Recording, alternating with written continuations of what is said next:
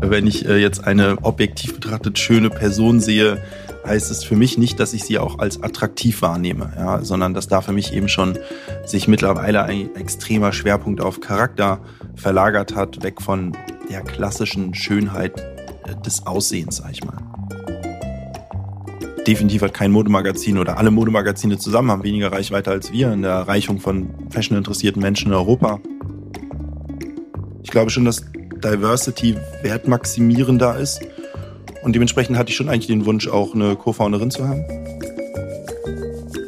Wenn ich mir die Innenstädte angucke, dann nehme ich die als nicht sonderlich nutzerfreundlich wahr, oft in ihrer Zusammensetzung der Läden. Warum? Weil jeder Laden oft von einem einzelnen Eigentümer gemanagt wird und immer isoliert auf das Maximum der Mieterzielung optimiert wird. Und ich glaube, das ist nicht der richtige Ansatz, wenn man sagt, man möchte eine Innenstadt in Summe attraktiver machen. Herzlich willkommen zu einer neuen Folge von Beauty and Beyond mit Gesprächen über Wandel, Schönheit, Gesundheit und Unternehmertum.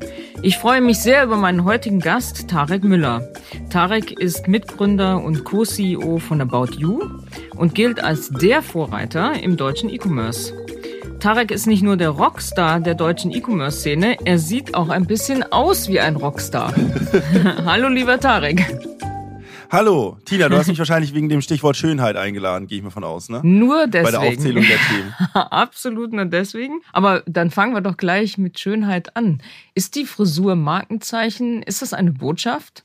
Also auf jeden Fall nicht von langer Hand geplant gewesen. Die ähm, Entstehungsgeschichte meiner Frisur ist so, dass ich irgendwann, glaube ich, mit 15 einfach aufgehört habe, zum Friseur zu gehen. Und dann hatte ich erst so ein Afro und dann saß ich in der Doppelstunde Deutsch im Unterricht und dann haben zwei Mädels hinter mir angefangen, meinen Haaren rumzuspielen. Das fand ich natürlich ganz angenehm. äh, und dann bin ich aber aus der Doppelstunde raus, äh, Deutsch rausgegangen, war so eine Art Kopfmassage und habe in den Spiegel geguckt und festgestellt, dass ich hinten quasi fünf Dreadlocks hatte.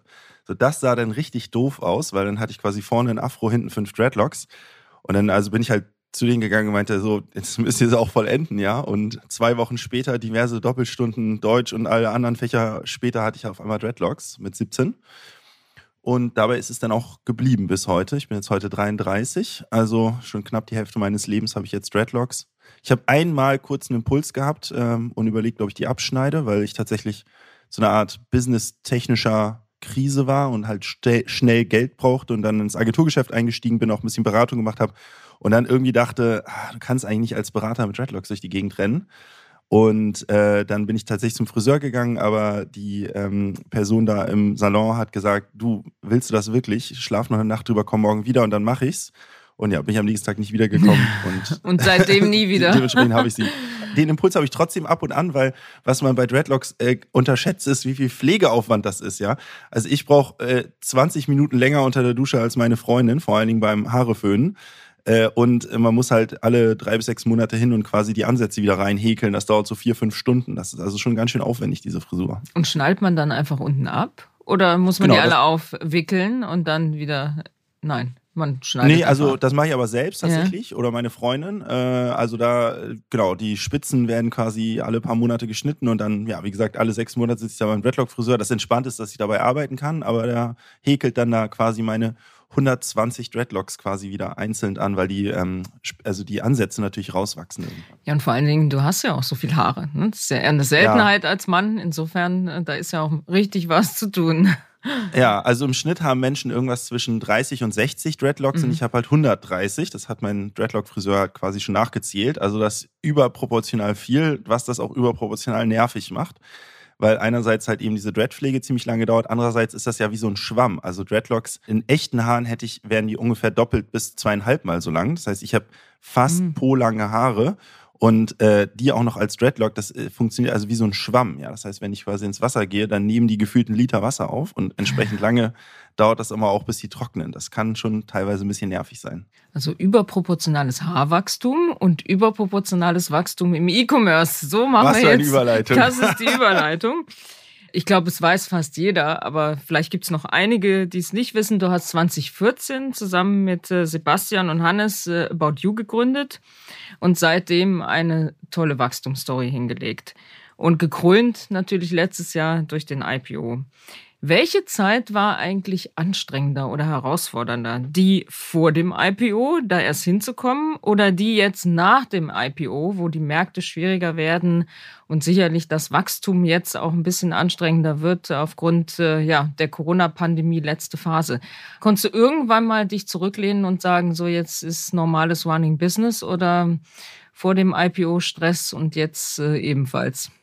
Also ich, ich habe mir überlegt, wenn ich mal ein Buch schreiben sollte, würde es den Titel tragen, nächste Woche wird es ruhiger. Weil das sage ich jetzt schon seit acht Jahren, ähm, ist aber noch nicht eingetreten. Und es ist kein Unterschied, glaube ich. Ich glaube, es ist anderer Stress, den man hat, andere Aufgaben natürlich. Also ein IPO verändert schon in gewisser Weise deinen Tagesablauf. Noch mehr hat, den, hat es den Tagesablauf von meinem Co-Gründer und Co-CEO Hannes verändert, weil der Finance and Investor Relations macht. Das heißt, der hat damit echt viel zu tun.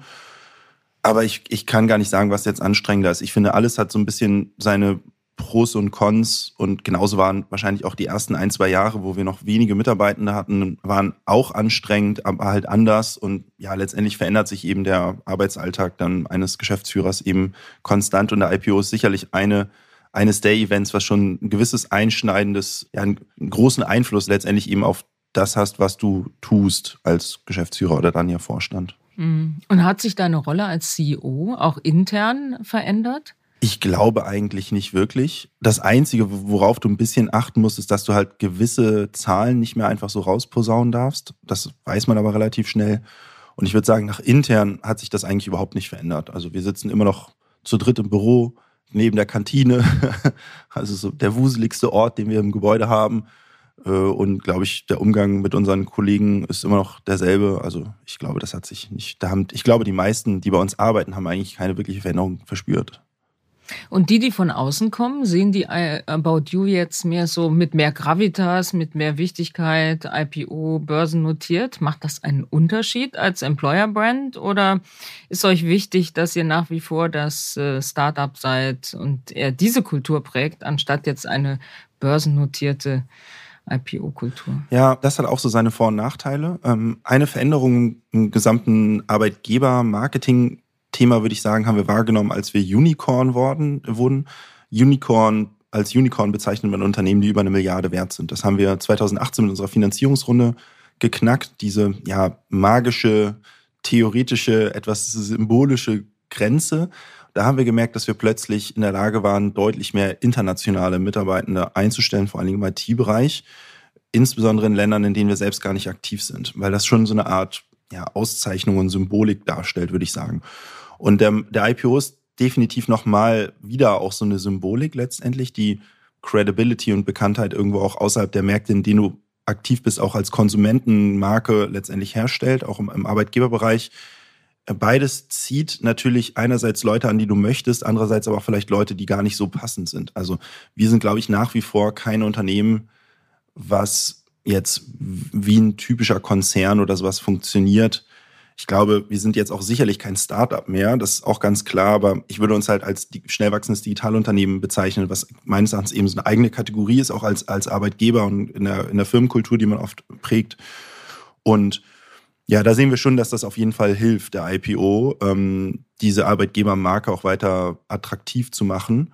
Plus, du kannst natürlich deine Mitarbeitenden, gerade die Leitenden, auch nochmal etwas einfacher incentivieren über Aktien und Aktienoptionen. Das ging auch vorher schon. Das heißt, wir haben auch schon vor dem IPO virtuelle Beteiligung ausgegeben.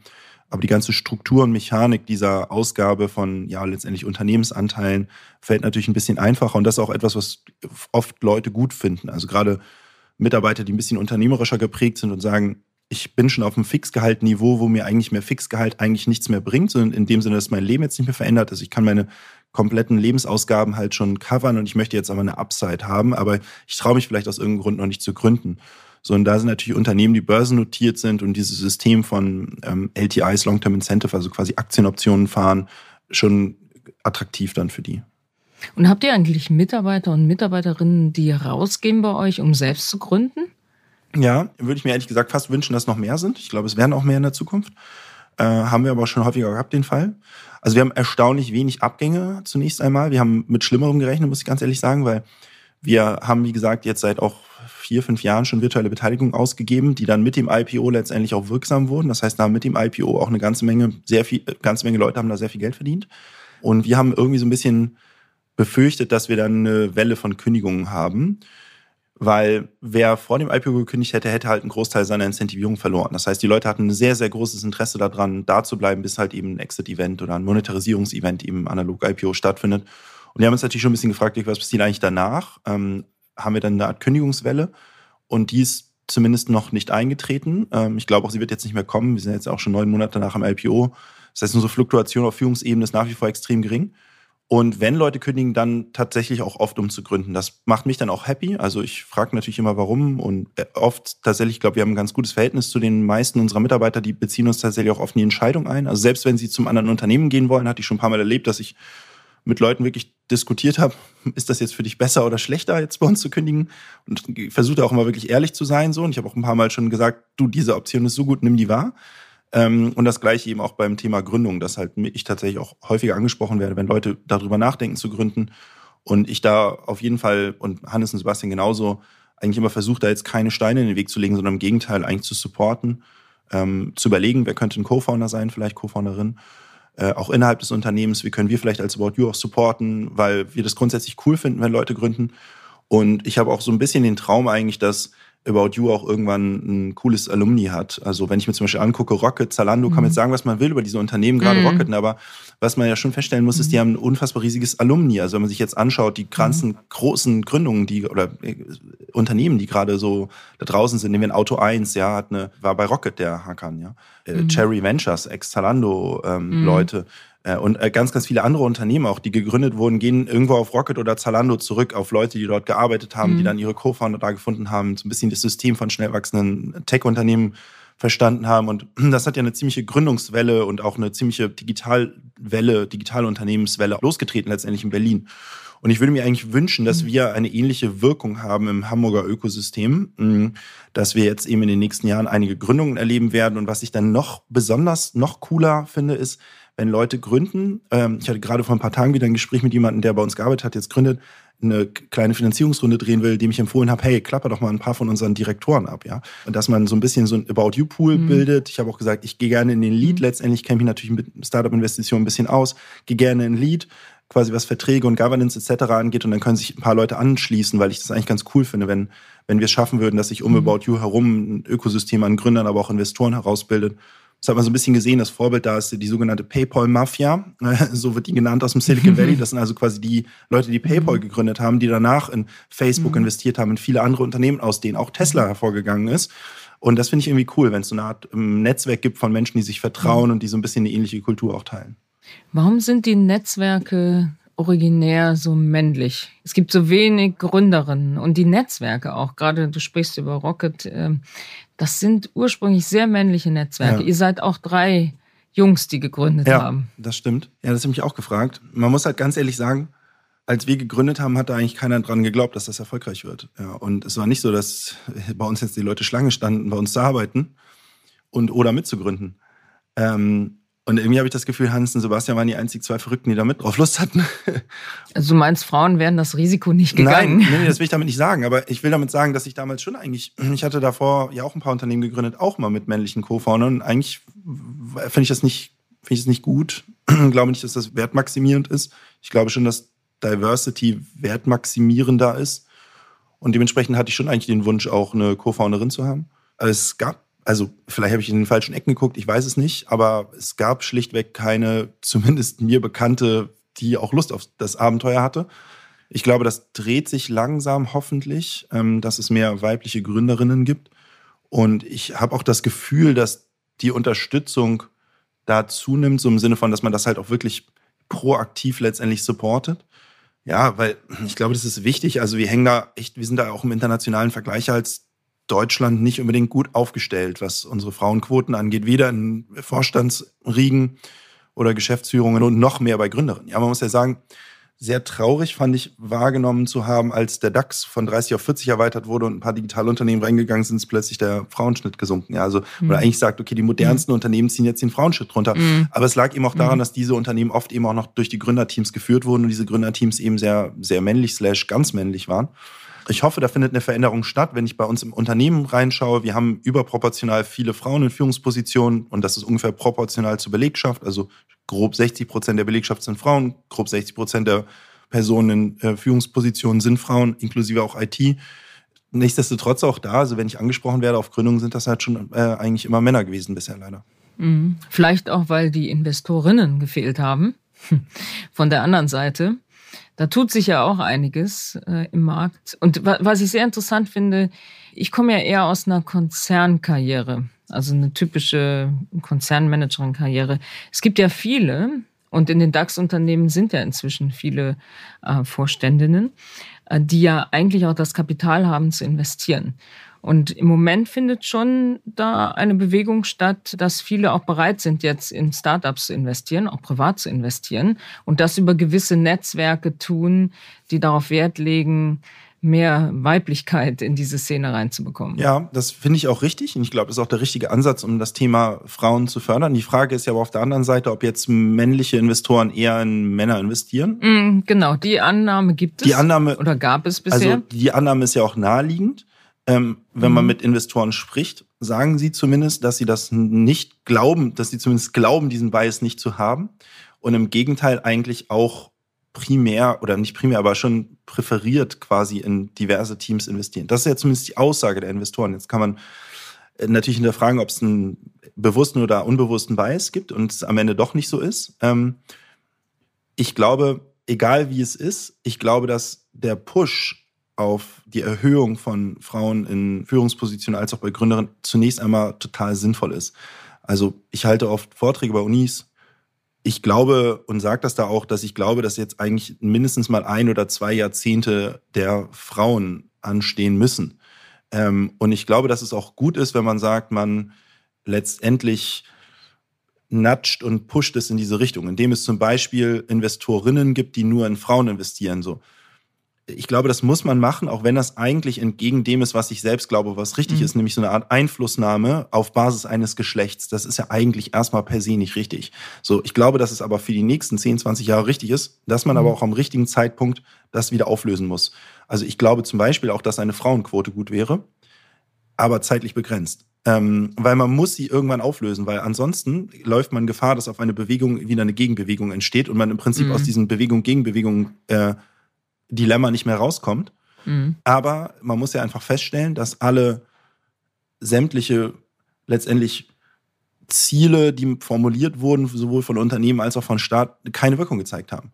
So, und ich glaube, wenn man jetzt sagt, okay, zumindest das, was den Regierenden eingefallen ist an Maßnahmen, hat einfach nicht funktioniert. Das muss man ja feststellen. Dann muss man halt auch überlegen, ob man im Prinzip die nächste Stufe der Maßnahme zündet. Und das kann meines Erachtens eine Frauenquote sein, das kann aber auch, und das finde ich auch gut, kann auch im privatwirtschaftlichen Bereich ein das Bilden von Netzwerken sein, die gezielt in Frauenunternehmen investieren. Ja.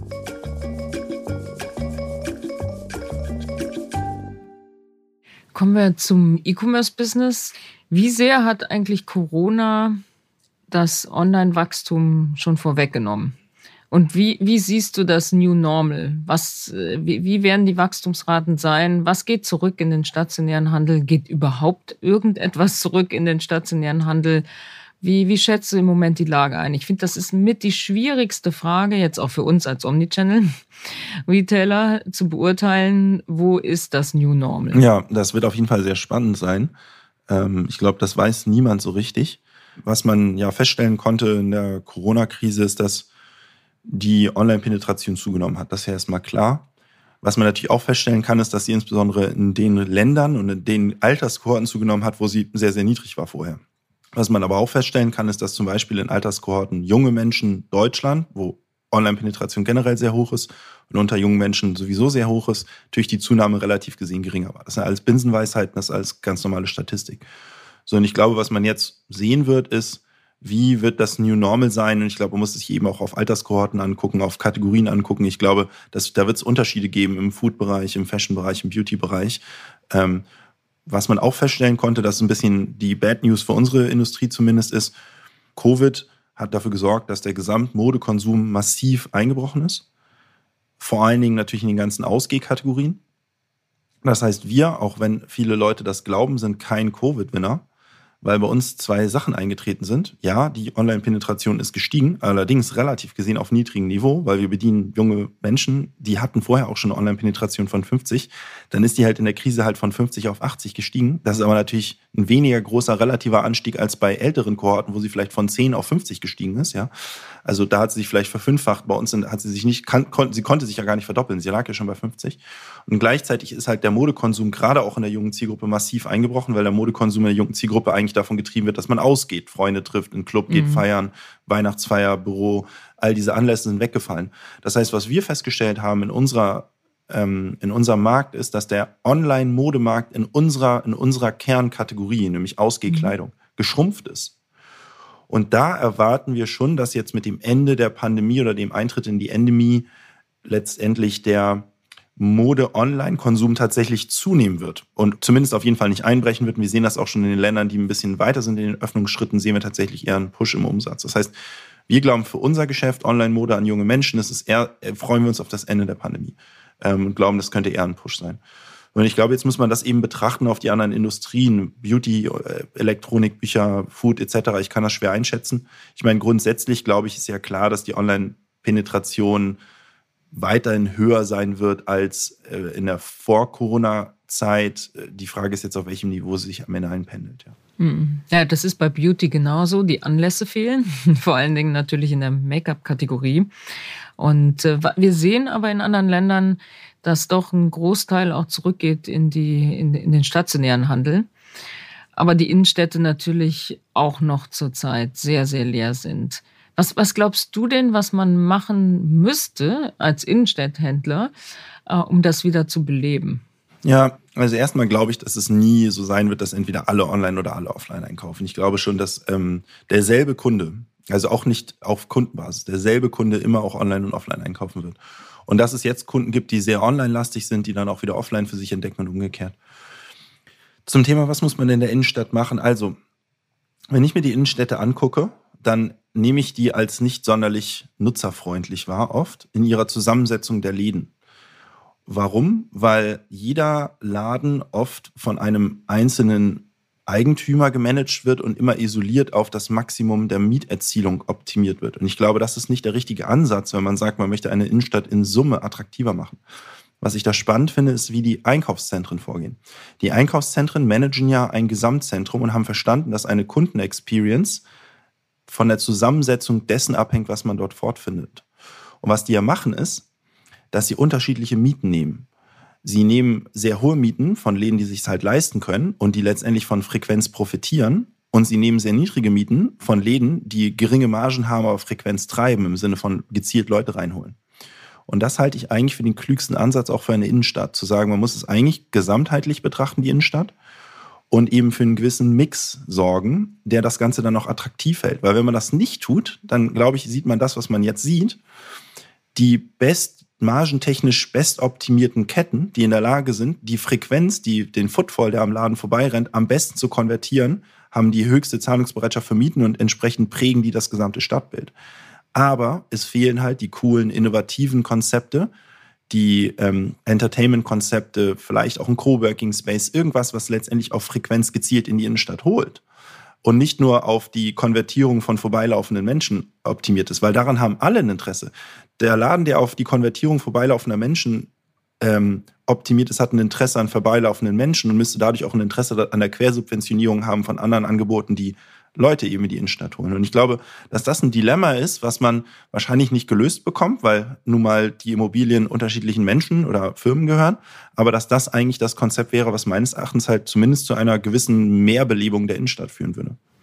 Ja, und das ist natürlich im Center viel, viel einfacher, Klar. weil es unter einem Dach ist. Dann kann man äh, die neuen Konzepte fahren. Und ich glaube, es ist wichtig, dass die neuen Konzepte gefahren werden, auch in den Centern, weil die Center haben noch mehr unter Corona gelitten ähm, als die Innenstädte. Absolut.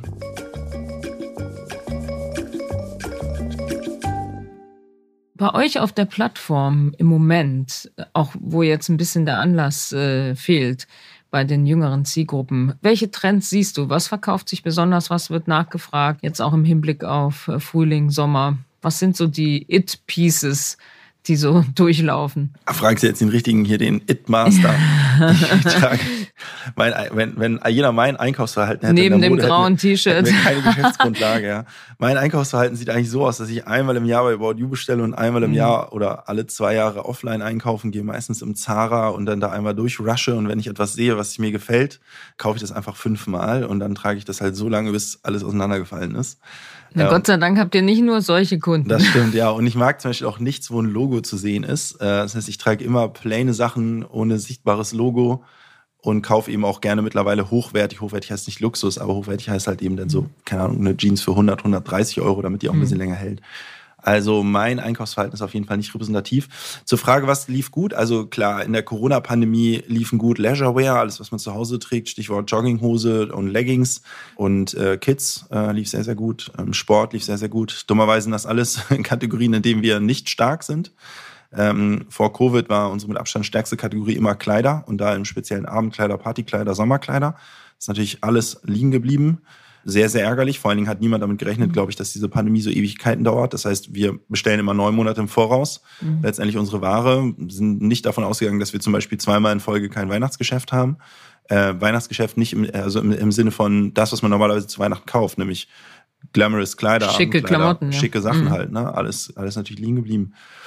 Ja, und ähm, dementsprechend glaube ich auch, dass das aber jetzt auch, wenn wir endlich mal irgendwann mal quasi zu einem Richtung Ende der Pandemie kommen, auch genau das die Themen sind, die wieder kommen werden. Ja, also das heißt ganz konkret jetzt im, äh, im Frühling sind das halt irgendwie ein bisschen, ja, letztendlich Blusen, Kleider, ähm, äh, Tops, äh, was man halt draußen trägt. Ja, weil das ist halt in den letzten anderthalb Jahren, zwei Jahren eben, zwei Jahren jetzt ja dann bald ähm, letztendlich nicht in den Kleiderschränken hinzugefügt mhm. worden. Und da mhm. bin ich schon mir ziemlich sicher, dass da jetzt ein hoher Bedarf besteht für Leute, ihre Garderobe wieder aufzufrischen.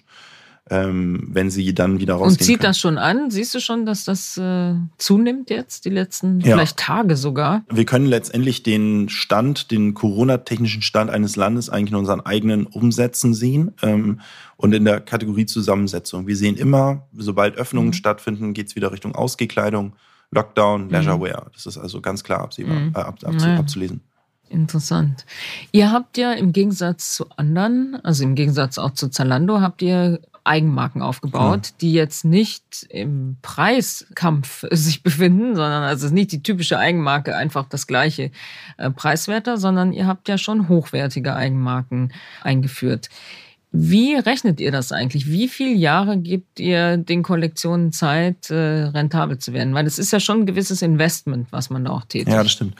Also genau, zunächst einmal ist richtig, dass wir eine etwas andere Eigenmarkenstrategie fahren, als das mhm. typischerweise Händler tun. Typischerweise ist die Eigenmarkenstrategie der Händler ja so, dass man sagt, so ein bisschen die Mitnahmeartikel, die Basic-Artikel, die kopiert man, haut da irgend so ein neutrales Label drauf und verkauft das halt für mhm. 10% weniger, hat trotzdem 10% höhere Marge letztendlich, indem man den Mittelsmann rausschneidet. Das war nicht unser Ansatz.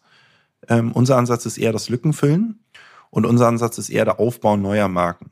Das heißt, wir haben eine Eigenmarke namens About You, die ist auch sehr basic-lastig, die ist allerdings eher klein. Mhm. Und was wir jetzt im Wesentlichen machen und der, das Wachstum quasi der, des Eigenmarkenbereichs wird getrieben durch Marken, die wir zusammen mit Celebrities aufbauen. In Deutschland ist das beispielsweise Lena Gerke mit Leger oder Lena Meyer-Landrut mit mhm. A Lot Less Yoko mit Cheerio, Mero, Juju, wen haben wir da noch? Ja, ganz viele, die ich jetzt vergessen habe. Crow mit Smiles. Ähm, das sind also alles wirklich Marken, ähm, die ein eigenes Logo haben, ein eigenes Branding, eine eigene Storyline, eine eigene Handschrift tragen auch ähm, in, der, in der Frage, was für Klamotten machen wir da eigentlich und die nicht underpricen. Die allerdings auch nicht overpricen, also die einfach normal bepreist sind wie jede Drittmarke auch.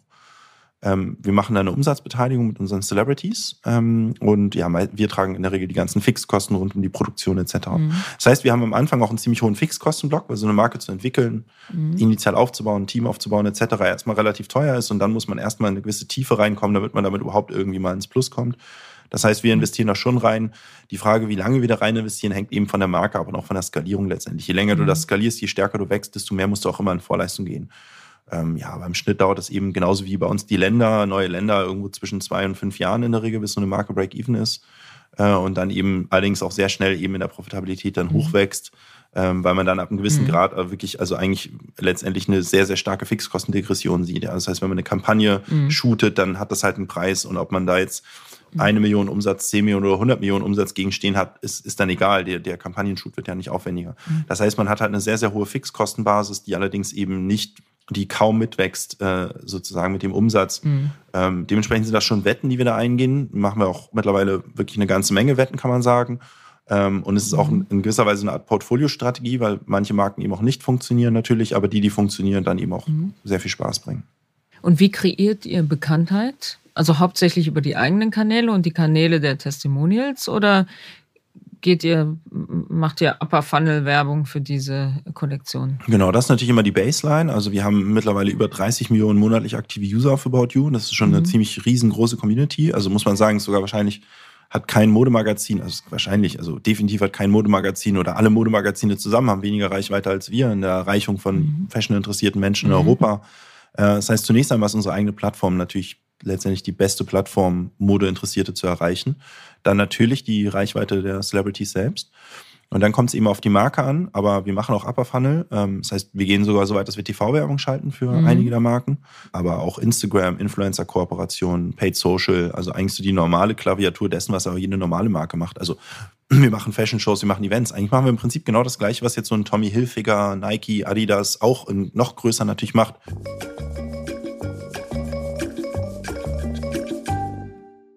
Ihr habt ja sehr früh das Influencer-Marketing sehr, sehr professionalisiert. Ähm, hat sich das verändert im Laufe der letzten Jahre? Ist das teurer geworden insgesamt? Ja, also auf jeden Fall. Ich mhm. muss dazu sagen, wir haben damit 2014 angefangen, da war es halt mhm. einfach kostenlos.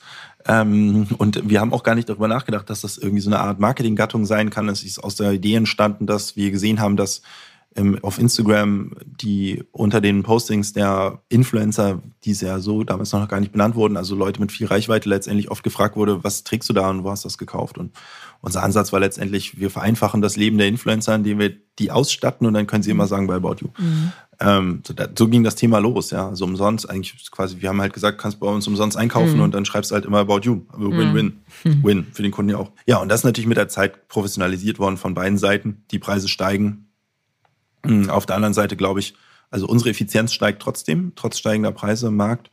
Dadurch, dass wir da auch wieder sehr technologisch rangehen. Wir haben eine riesengroße Datenbank ähm, mit allen Influencern Europas, bald auch weltweit. Also wir machen jetzt auch immer mehr internationale Kooperationen. Wir crawlen jeden Tag alle Plattformen, TikTok, Instagram, YouTube, Twitch, alles auf der Suche nach neuen Influencern. Wir haben da Algorithmen laufen, die letztendlich prognostizieren, ob ein Influencer das Potenzial hat zu performen für uns, auch bevor wir mit dem zusammengearbeitet haben. Nachdem wir zusammengearbeitet haben, haben wir natürlich jede Menge Möglichkeiten, das Ganze zu messen. Äh, und so haben wir es, glaube ich, geschafft, in den letzten Jahren eigentlich durch Optimierung die steigenden Preise zu überkompensieren. Und sind die, auch die Influencer per se am Umsatz beteiligt? Ja, das war eigentlich unser Ansatz, dass wir gesagt haben, du kriegst halt einen Rev-Share, einen Revenue-Share. Mhm die meisten Influencer haben da keine Lust drauf, also auf das mhm. Risiko zu gehen, sondern sie wollen einfach einen Fixbetrag. Ähm, und ja, dementsprechend ist jetzt eigentlich die Vergütung wesentlich noch auf Fixbetragebene. Mhm. Thema Live-Shopping. Ich habe gesehen, ihr habt auch angefangen, ähm, ja. die, ersten, die ersten Sendungen. Ist das Image äh, bildend oder glaubst du, dass das wirklich ein substanzieller Absatzkanal sein wird? Ja, das wollte ich dich auch fragen, weil nehme ich euch auf jeden Fall als Innovationsführer wahr im deutschen Markt. Ja, wir gucken uns natürlich auch häufig mhm. an, was ihr da so macht. Finde ich sehr gut. Ja, bei uns ist es beides, kommt ein bisschen auf die Show an. Mm, genau. Also mal ist es ein Rohrkrepierer, ein Mix von dem Ganzen, mal ist es, kann man sagen, vielleicht eher eine markenbildende Maßnahme, mal verkauft es auch ganz gut, mal ist es alles äh, beides. Also ich, ich glaube, meine, meine Wahrnehmung ist, dass der Kanal da weniger eigentlich die Performance beeinflusst, sondern die Show. Mhm. Und dass man das eigentlich auf je Showbasis letztendlich beantworten muss, ähm, was von dem Ganzen das nun ist und ähm, ja auch, glaube ich, da ein bisschen mitlernen und iterieren muss, bis man das halt so hinbekommt, dass es auch die Ziele erfüllt, die man sich eigentlich mal vorgenommen hatte. Mhm. Aber äh, da gebe ich dir recht, es ist unheimlich abhängig von der Protagonistin oder dem Protagonisten, äh, welche Show gut läuft. Und natürlich, je prominenter, desto besser. Also wenn man Kylie Jenner drin hat oder Alicia Keys, ist das was anderes, als wenn man No-Name äh, ja. drauf hat. Wir gehen ja auch in Richtung Social Commerce Plattformen, dass wir den Influencern die Möglichkeit geben, auf unserer Plattform quasi Videos einzustellen und dann entsprechend auch am Umsatz beteiligt zu werden. Ist das etwas, in, denkt ihr auch in diese Richtung, das auf eurer Plattform stattfinden zu lassen? Live-Shopping ist ja eigentlich schon der Eintritt äh, in diese Richtung. Genau, das machen wir auch im Prinzip. Wir fahren da eigentlich das System also es gibt ja, wenn man über Social-Plattformen nachdenkt, gibt es aus meiner Sicht zwei Konzepte. Es gibt einerseits so eine Art Community-Konzept, ähm, wo die meisten Leute sowohl Content-Konsumenten sind als auch Content-Sender. Das ist zum Beispiel Instagram. Ja? Also jeder konsumiert Content auf Instagram und fast jeder postet auch Content. Es gibt auch andere Plattformen, zum Beispiel YouTube hm, oder Twitch, sind Plattformen, wo ganz wenige Creator eine ganz große Zuschauerschaft bespielen. Sprich, die meisten konsumieren nur und kreieren nicht. Und wir sind eher Letzteres. Das heißt, wir sind keine, wir werden auch, glaube ich, nie eine offene Plattform sein. Das haben wir früher auch mit den Outfits relativ schnell entdeckt. Da waren wir auch mal so eine offene Plattform mit Community-Ansatz und sind sehr schnell zum Creator-Ansatz mhm. übergegangen. Und das Gleiche würden wir jetzt auch im Live-Shopping-Bereich machen, zu sagen, wir selektieren schon letztendlich, wer da den Content hochlädt. Und das ist jetzt nicht so, dass es so einen Self-Service-Login-Prozess gibt und dann kann man sich da Sachen hochladen, ähm, aber im Prinzip schon dafür sorgen, dass es eben die Creator auch also möglichst eigenständig letztendlich ihren Content publishen können. Mhm. Stichwort Metaverse. Ja. Wie siehst du das? Äh, gibt es bald den About You äh, Store, den digitalen in, auf einer Plattform? Habt ihr schon das Grundstück äh, erworben? zu teuer, schon zu teuer. die Villa in Palm Springs. Ja, genau. Ja, dieses ganze Kryptometer-Thema ist natürlich, also ist für mich zumindest schwer zu fassen, muss ich ganz ehrlich mhm. sagen. Also es ist jetzt auch schon so das zweite Mal, dass ich das Gefühl habe, ich bin jetzt langsam zu alt für den Scheiß. äh, das erste Mal war Soll ich denn da sagen? man ist so alt, wie man sich fühlt, Tina. Ja, ja, genau. Okay, okay. Aber ähm, ja, glaube, dass ich relativ früh im Internet erfolgreich war, weil ich Sachen gefühlt habe, Trends gefühlt habe, die andere nicht gefühlt haben. Das ging jetzt nicht nur mir so, ist eher so ein Generationsthema, weil man halt so native ist eben bei den Themen. Ne? Und ich habe jetzt das Gefühl, dass dieses Native-Sein auf bestimmten Themen halt nachlässt und Krypto, Meta gehört dazu. Ich kann natürlich über Meta lesen und ich verstehe das auch intellektuell, glaube ich, halbwegs, was da abläuft und irgendwie verstehe auch halbwegs, warum das irgendwie alles Sinn machen soll, aber ich fühle dieses Thema nicht mehr. Und dementsprechend fällt es mir zumindest schwer einzuschätzen, ähm, was äh, das mit uns machen wird und mit unseren Firmen. Auf der anderen Seite denke ich, okay, es ist so ein großes Thema, man sollte es auf jeden Fall mal mhm. ernst nehmen und muss sich damit beschäftigen. Und genau das tun wir auch. Mhm. Ähm, kann jetzt heute noch nicht konkret sagen, was wir da tun werden, aber wir schauen uns das Thema natürlich an, so in Summe. Also die ersten NFTs sind schon in Vorbereitung. Kann ich jetzt nichts Konkretes zu sagen. Sehr gut, sehr gut.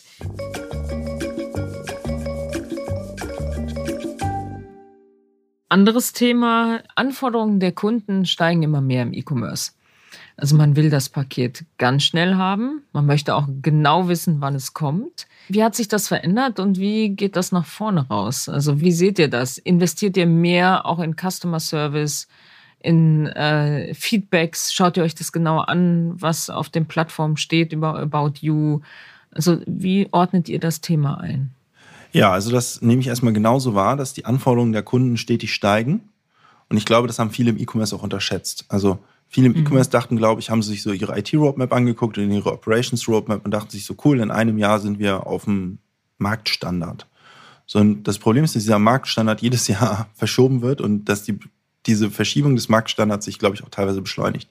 Getrieben durch große Player wie Amazon, Zalando, uns, glaube ich, auch gewisserweise. Und ich nehme schon wahr, dass relativ schnell beim Kunden immer so ein New Normal einsetzt, letztendlich eine Anforderung dessen, was der Kunde erwartet. Beispielsweise Carrier Selection.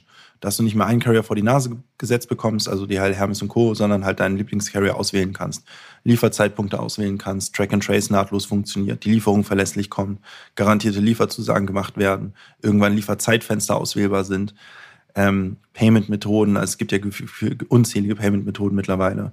Kundenservice über WhatsApp, ja. Also ich könnte die Liste immer weitermachen, was irgendwie so in den letzten Jahren sich so als New Normal eingeschlichen hat. Und das wird mhm. ja in den mhm. nächsten Jahren weiter so sein.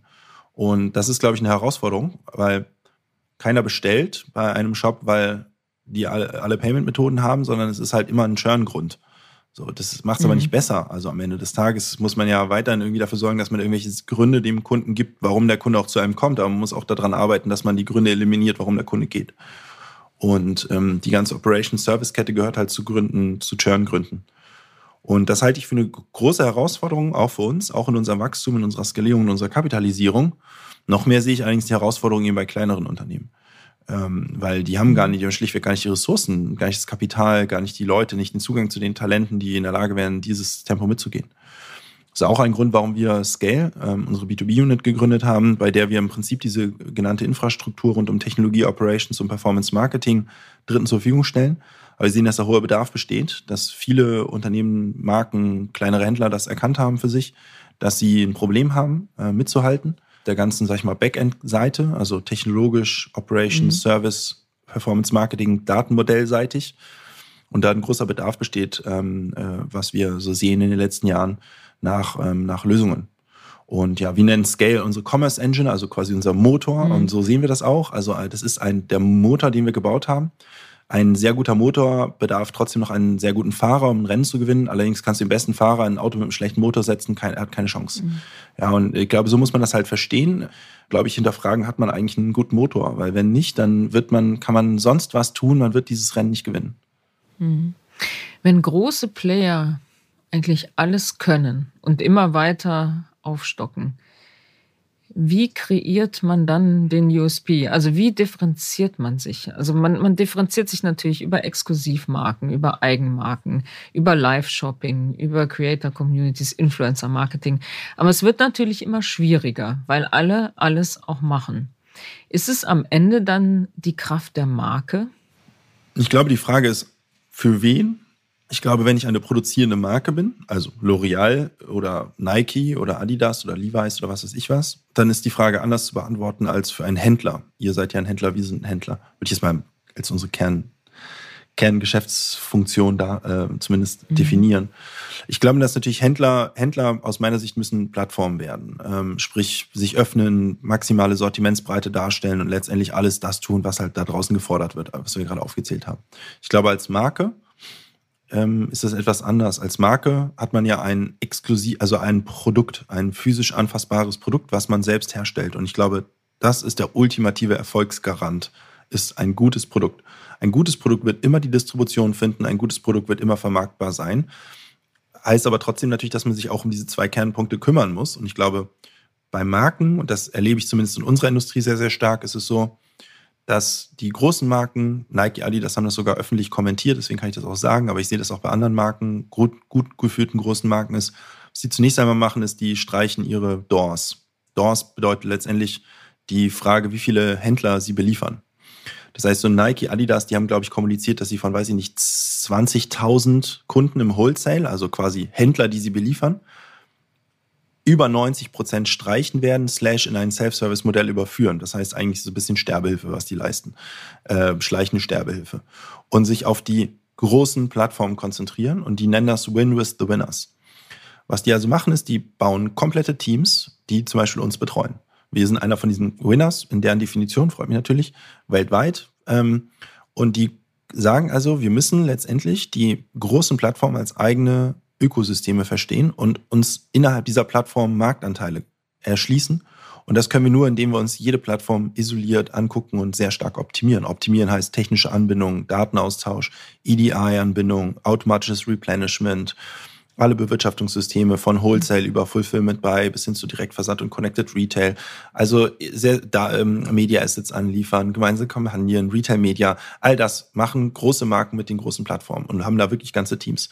Die Teams werden im Prinzip abgezogen von der Bewirtschaftung kleinerer Händler. Das ist natürlich doof für die kleineren Händler, weil die verlieren den Zugang zu den Sortimenten. Das ist also das eine, was ich beobachte, ist Marken konzentrieren sich oder fokussieren sich stärker auf die Kollaboration mit großen Plattformen und quasi choosen ihr Battle, ja. Und das zweite, was ich erlebe, ist ein sehr starker Push aufs ganze Thema D2C. Also ihren mhm. eigenen .com, ihren eigenen mhm. Online-Shop halt sehr, sehr stark zu pushen. So, was ich da wiederum sehr stark erlebe, ist, dass die Erkenntnis eingesetzt hat, dass man die ganze technologische Backend-Kette und die Operations nicht mhm. selbst macht. Da sind wir mit Scale natürlich in Lösungsanbieter und der, unter der Hypothese haben wir auch diese Scale letztendlich gegründet als Commerce Engine. Das heißt, wir haben momentan einen unfassbar hohen Kundenzulauf und Kunden, die sagen, ich möchte deine Technologie, deine Operations, dein Performance Marketing und ich als Marke konzentriere mich auf die Dinge, die mich jetzt differenzieren von den Plattformen. Und was wir da sehen, ist einerseits Frontend. Das heißt, die ähm, Marken haben oft Frontend-Teams, so zehn Leute ish, ja, ähm, die letztendlich die Nutzerführung, das Design, die Darstellung des Online-Shops eben in-house machen. Was ich oft erlebe, ist, die Marken haben Content-Teams, Also Social Media, Content-Produktion, Kampagnenproduktion mhm. und auch Content für die Plattform. Ich sehe oder empfehle zumindest oft, sehe ich immer stärker auch Loyalty-Teams sich zu überlegen, okay, ich als Marke kann ja nie den günstigsten Preis anbieten in meinem eigenen Online-Shop. Das ist schwierig letztendlich. Das heißt, ich komme nicht über den Preis. Also wie kann ich dafür sorgen, dass Kunden eben bei mir bestellen? Aus meiner Sicht die Antwort oft Loyalty, Statusmeilen quasi äquivalent bauen aus, aus Sicht einer Marke.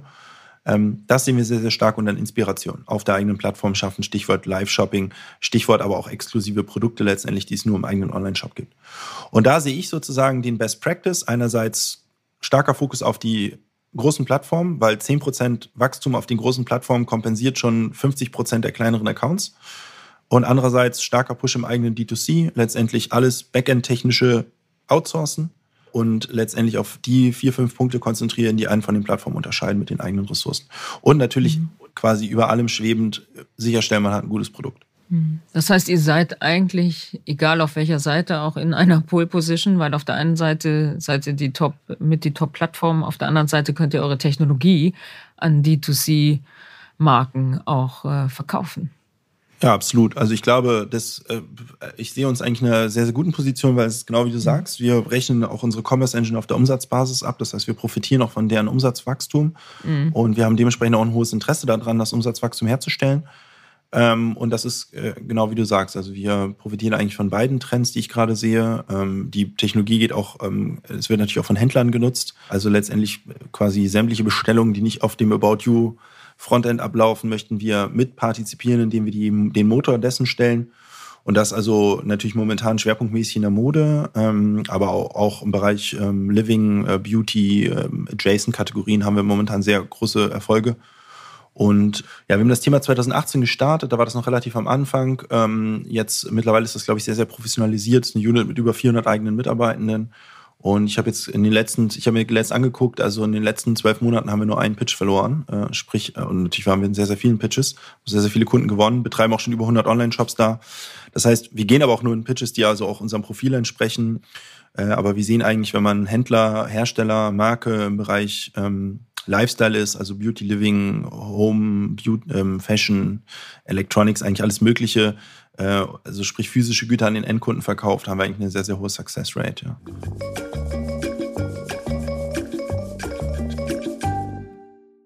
Nochmal eine Frage zur Technologie. Ihr setzt äh, sicherlich künstliche Intelligenz ein.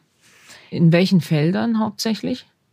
Ähm, genau, also unsere Entwickler würden jetzt immer sagen, das ist keine künstliche Intelligenz, das ist so Machine Learning. Ja, ja okay, slash genau. Machine Learning. Genau, ja, das ist immer das, was ich mir anhören muss, wenn ich, wenn ich das Wort künstliche Intelligenz in, in den Mund nehme, dann sagen mhm. die aber, Teig, das, was wir da machen, ist so Kindergarten, ja. Mhm. Äh, künstliche Intelligenz findet in den Unis statt, wo die Roboter okay. gebaut werden, nicht mhm. bei uns. Aber äh, das als Randnotiz, aber was muss ich mir dann immer anhören? Ähm, ja, also wo setzen wir das letztendlich ein? Sehr stark in der Personalisierung zunächst einmal. Mhm. Wir haben eigentlich den Anspruch, dass mit jedem Klick der nächste Klick personalisierter wird.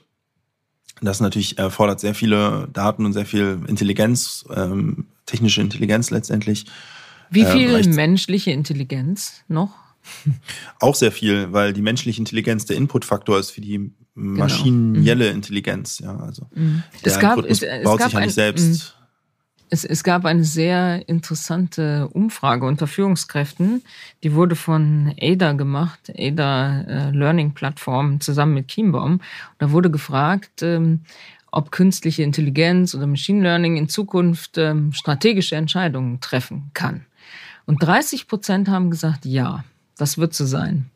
Das finde ich sehr interessant, weil ich glaube, jedenfalls für unser Business, und wir haben ja ein ähnliches Business, der, die menschliche Intelligenz ist eigentlich die Voraussetzung dafür, dass die künstliche Intelligenz oder der Algorithmus funktioniert. Ja, ich würde sogar noch einen Schritt weitergehen und das eigentlich als Dreiklang sehen. Das heißt, mhm. wenn ich darüber nachdenke, wie treffen wir strategische Entscheidungen, dann bedarf es zunächst einmal menschliche Intelligenz, die künstliche Intelligenz programmiert mhm. und konfiguriert. Diese künstliche Intelligenz dann einen Datenoutput ausspuckt, den dann wiederum menschliche Intelligenz interpretiert und verarbeitet äh, und dann zu einer Entscheidung kommt. Also ich mhm. würde schon sagen, es ist ein Schulterschluss, mhm. aber der Anfang und das Ende ist jeweils die menschliche Intelligenz. Und dazwischen mhm. hat man halt die künstliche Intelligenz als so eine Art Supporter. Mhm. Ähm, Weil der, der Algorithmus ist ja nur so gut, wie ich ihn dann auch nochmal feintune und einstelle. Und der hat ja auch unheimlich etwas damit zu tun, wie ich die Marke positionieren will. Er hat auch ein, etwas zu tun mit dem ethischen Kompass. Was will ich und was will ich eigentlich nicht? Wo gehe ich in, gerade beim Pricing zum Beispiel, wo gehe ich hin und wo möchte ich auch mit der Marke nicht sein, also mit der Händlermarke nicht sein? Ja, das sehe ich, sehe ich 100% genauso. Äh, das und auch wenn man sich dann Daten anguckt beispielsweise, ist die künstliche Intelligenz halt bei weitem noch nicht so gut wie das menschliche Gehirn im vorausschauenden Denken und drei, vier Schritte schachzugmäßig quasi in die mhm. Zukunft zu planen. Ich meine, ja, es gibt ja auch so witzige Memes, ja, wenn man sich bei Amazon irgendwas anguckt und dann die Empfehlung bekommt, so, ja, solange wir auf dem Level sind, müssen wir uns echt über irgendwie die Übernahme von Robotern keine Sorgen machen, ja. Also wir sind noch nicht so sonderlich weit in der Welt, was künstliche Intelligenz angeht, ne. Das ist alles noch ziemlich dumm, was wir da gerade vor uns sehen. Und dementsprechend glaube ich halt, solange das der Fall ist, ist das menschliche Gehirn einfach immer noch die beste künstliche Intelligenz, die, die wir halt zur Verfügung haben. Und dementsprechend glaube ich, ich sehe das wie du, ist halt, wenn man eine Entscheidungsvorlage aus einer künstlichen Intelligenz oder einem Algorithmus hat, quasi die, das menschliche Gehirn immer noch in der besten Lage, das Ganze dann zu abstrahieren, im großen Ganzen zu sehen, im Kontext zu sehen, der Marke, der ethischen äh, Standards, der Zukunft, der Trends, die man da draußen sieht. Das sind, da, theoretisch kann man das alles mhm. als Inputfaktor verarbeiten, aber auch wirklich mhm. nur theoretisch. Praktisch geht das halt mhm. heute noch nicht. Noch ähm, nicht, ja. ja. Vielleicht kommt's, ja. Vielleicht, Vielleicht. Äh, in ein paar Jahren. Ähm. Ich, ich, weiß gar nicht, ob ich mich darauf freue, ehrlich gesagt. Ja, ich glaube das, nicht. Ich sehe das auch ähnlich, ja.